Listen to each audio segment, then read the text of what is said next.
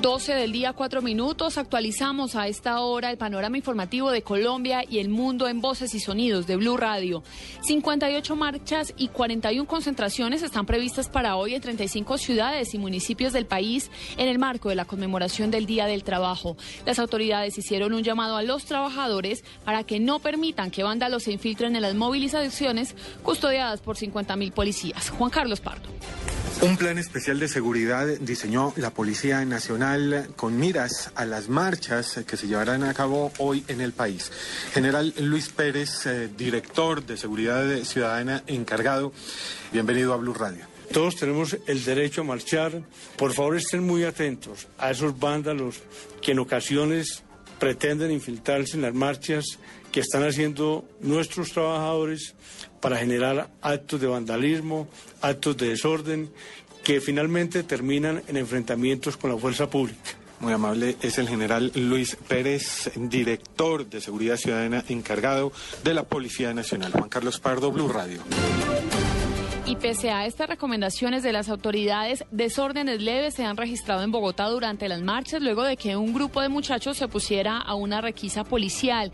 Organizaciones sindicales, usuarios del sistema de salud, estudiantes y también docentes arribarán pasado este mediodía a la Plaza de Bolívar. Allí se encuentra Paola Bermúdez.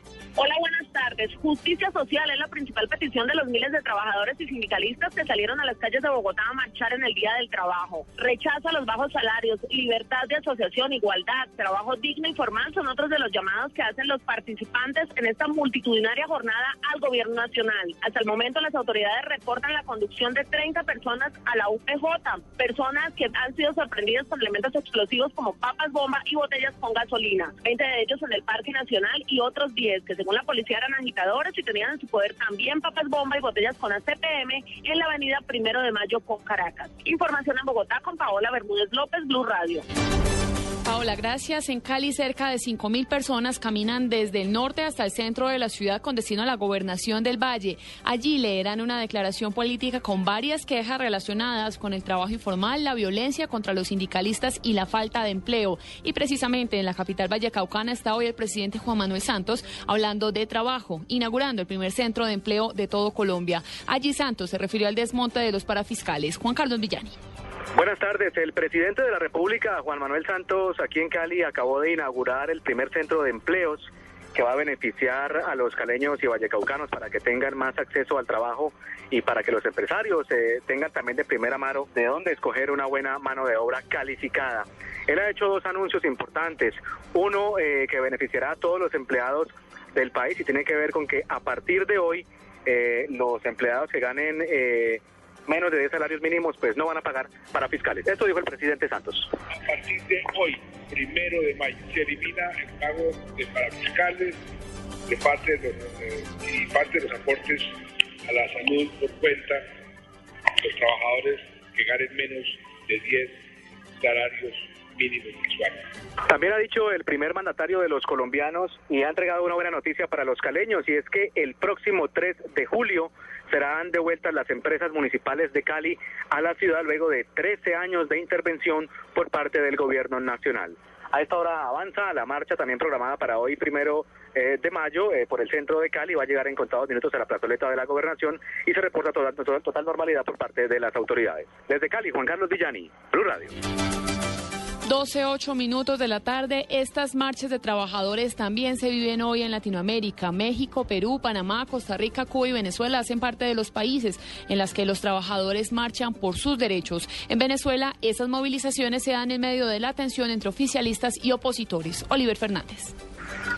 Sí, muy buenas tardes. Nosotros nos encontramos acá en la avenida Francisco de Miranda de Caracas, Venezuela, donde ya se encuentra programada para trabajador que le tocó con algunas de las personas que ellos aseguran que no tienen nada que vamos a tratar de conversar con algunas de las personas. 12, 8 minutos, Oliver. Gracias. Intentaremos restablecer la comunicación con usted desde Caracas. Está allí muy pendiente de las movilizaciones de las de los opositores encabezados por Enrique Capriles, que saldrá a las calles de Caracas en contados minutos. Pero regresamos a Colombia porque permanece en San Andrés el buque pesquero nicaragüense sorprendido cazando caracol pala en aguas de Colombia y Jamaica. Carlos Barragán, buenas tardes. ¿Qué es lo último en este caso?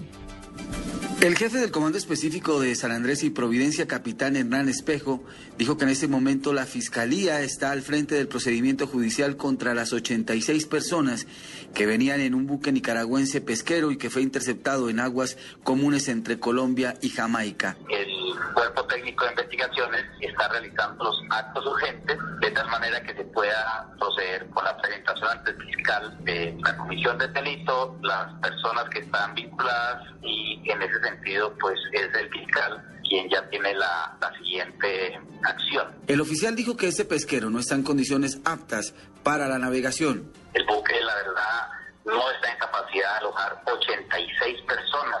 Es lo que después de hacer el censo, eh, la verificación una a una, las personas se, se arrojan. No están las condiciones de habitabilidad. Carlos Barragán Rosso, Blue Radio. 12, 10 minutos de la tarde. Ahora vamos al eje cafetero porque continúa la labor de los organismos de socorro para encontrar a la mujer que desapareció cuando una tempestad arrasó con su vivienda. Esta emergencia se registró en Quinchía, departamento del Risaralda. ¿Qué ha pasado con este caso, Freddy Gómez? Le buenas tardes. A esta hora continúan los organismos de socorro buscando por la zona de la quebrada La Moreta en Quinchía, Risaralda a una mujer de 48 años de la familia Trejos Osorio.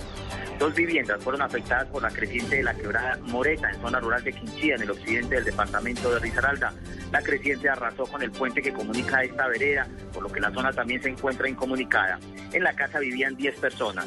La mujer que se está buscando, su esposo y ocho hijos entre 7 y 21 años de edad, que aseguran que se salvaron de milagro. Desde Pereira, Freddy Gómez, Blue Radio. 12, 11 minutos. En información internacional en Estados Unidos, tres personas fueron arrestadas, señaladas de estar vinculadas a los atentados de hace tres semanas en Boston, que dejaron tres muertos y más de 200 heridos. ¿Qué información se tiene hasta ahora de estas personas arrestadas, Daniel Pacheco? Se trataría de estudiantes universitarios, amigos de uno de los sospechosos, de Sokar Sarnet, el joven de 19 años, que admitió haber puesto las bombas. Este joven es de origen checheno y ha dicho que lo hizo tratando de vengar las guerras de Estados Unidos en Afganistán e Irak. Los tres jóvenes que fueron arrestados habrían ayudado a desaparecer evidencia del dormitorio de Sokar Sarnet que lo relucinaban con las explosiones. En Washington, Daniel Pacheco, Blue Radio. A las 12, 11 minutos de la tarde regresamos a Caracas con Oliver Fernández para conocer detalles de cómo se viven las movilizaciones por el Día del Trabajo en Venezuela. Oliver. Sí, muy buenas tardes. Nos encontramos en la avenida Francisco de Miranda, específicamente a la altura de la urbanización Chacao, donde se está desarrollando esa marcha por la oposición. Vamos a tratar de conversar con una de las personas que vienen a marchar para que nos comente por qué está marchando. Estamos en vivo para Colombia. Estoy marchando por mi país, por los trabajadores de mi país, por los estudiantes, para que hagan el aumento de sueldo de los trabajadores. Bien, muchísimas gracias. ¿Cuál es tu nombre? Andrea Alvarado. Andrea Alvarado, podemos escuchar entonces uno de los testimonios de las personas que están marchando. También tuvimos la oportunidad de conversar con la diputada María Corina Machado. Ella presentó herida ayer en la Asamblea Nacional. No hay nada que celebrar para los trabajadores, por el contrario, hay que luchar por las reivindicaciones salariales, ya que hay muchas empresas sin discutir la contratación colectiva. Esto ha traído como consecuencia una, de alguna manera, los sueldos por debajo, los sueldos muy por debajo de lo que es la inflación que se espera que para este año entonces esté por encima de 40%. No sé si tienen alguna pregunta desde el estudio. Oliver, ¿cómo está el tema de orden público que han dicho las autoridades? Esto sobre todo tras los enfrentamientos que se registraron ayer en las instalaciones de la Asamblea Nacional. No, no le copié bien. ¿Me puede repetir, por favor, la pregunta? Claro que sí, Oliver. Le preguntaba que cómo está el tema de orden público, qué dispositivos tienen las autoridades para evitar enfrentamientos, confrontaciones entre opositores y oficialistas. Bueno, en este tema, este, la verdad que las calles de Caracas están muy custodiadas, hay bastante policía por todo lo que es la periferia de ambas marchas. Sin embargo, también recordemos que la marcha oficialista fue cambiada de ruta justamente para que no se encontraran estas dos concentraciones y evitar así mayores daños, sobre todo cuando ya la calle en Venezuela está caliente por esta situación que han calificado sectores, algunos sectores de la oposición como bochornosa. Ayer lo que ocurrió en la Asamblea Nacional, donde al menos nueve diputados resultaron heridos luego de la trifulca eh, que se generara a consecuencia de las declaraciones dadas por el diputado y presidente de la Asamblea Nacional, Diosdado Cabello, quien aseguraba que no iba a dejar hablar a ningún diputado de la oposición, por tanto no reconociera el triunfo de Nicolás Maduro. Esto ha traído, por supuesto, como consecuencia que estas ambas concentraciones van a estar muy separadas para tratar entonces de evitar eh, inconvenientes de orden público. 12, 14 minutos, Oliver. Muchas gracias. Seguiremos muy atentos a la situación entonces que se vive en Venezuela en medio de estas marchas por el Día del Trabajo y por supuesto les estaremos contando cómo se viven estas movilizaciones en nuestro país. Continúen con la programación de Blue Radio. Feliz tarde.